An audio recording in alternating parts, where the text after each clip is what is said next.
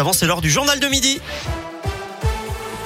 Dans la Loire et la Haute-Loire, ça se passe avec Gaëtan Barallon. Salut Gaëtan. Salut Eric, bonjour à tous. On débute par vos conditions de circulation. Il n'y a pas de grosses difficultés en ce moment, simplement quelques ralentissements sur la 72 entre saint et Andrézieux dans les deux sens avec des travaux de fauchage au bord de l'autoroute. Ça se passe aujourd'hui, demain et mercredi à chaque fois de 9h à 16h et toujours des difficultés également à la sortie de la Talaudière en direction de l'Etra ou encore route du Langonant entre Sorbier et Saint-Chamond là aussi pour des travaux.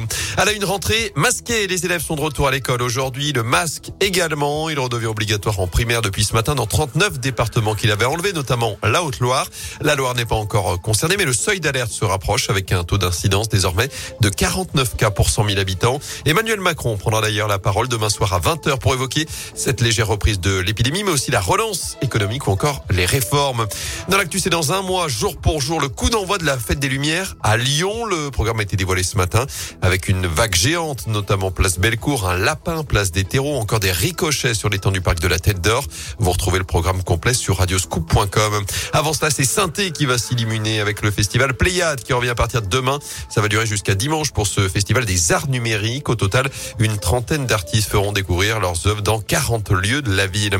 Enfin, Synthé à l'honneur en ce moment à Dubaï. Une trentaine d'élus, chefs d'entreprise et designers sont présents depuis ce week-end à l'exposition universelle qui se déroule jusqu'à fin mars. Le Bergel Perdrio est d'ailleurs présent pour évoquer l'un des thèmes mis en avant lors de cet événement, les mobilités urbaines de demain.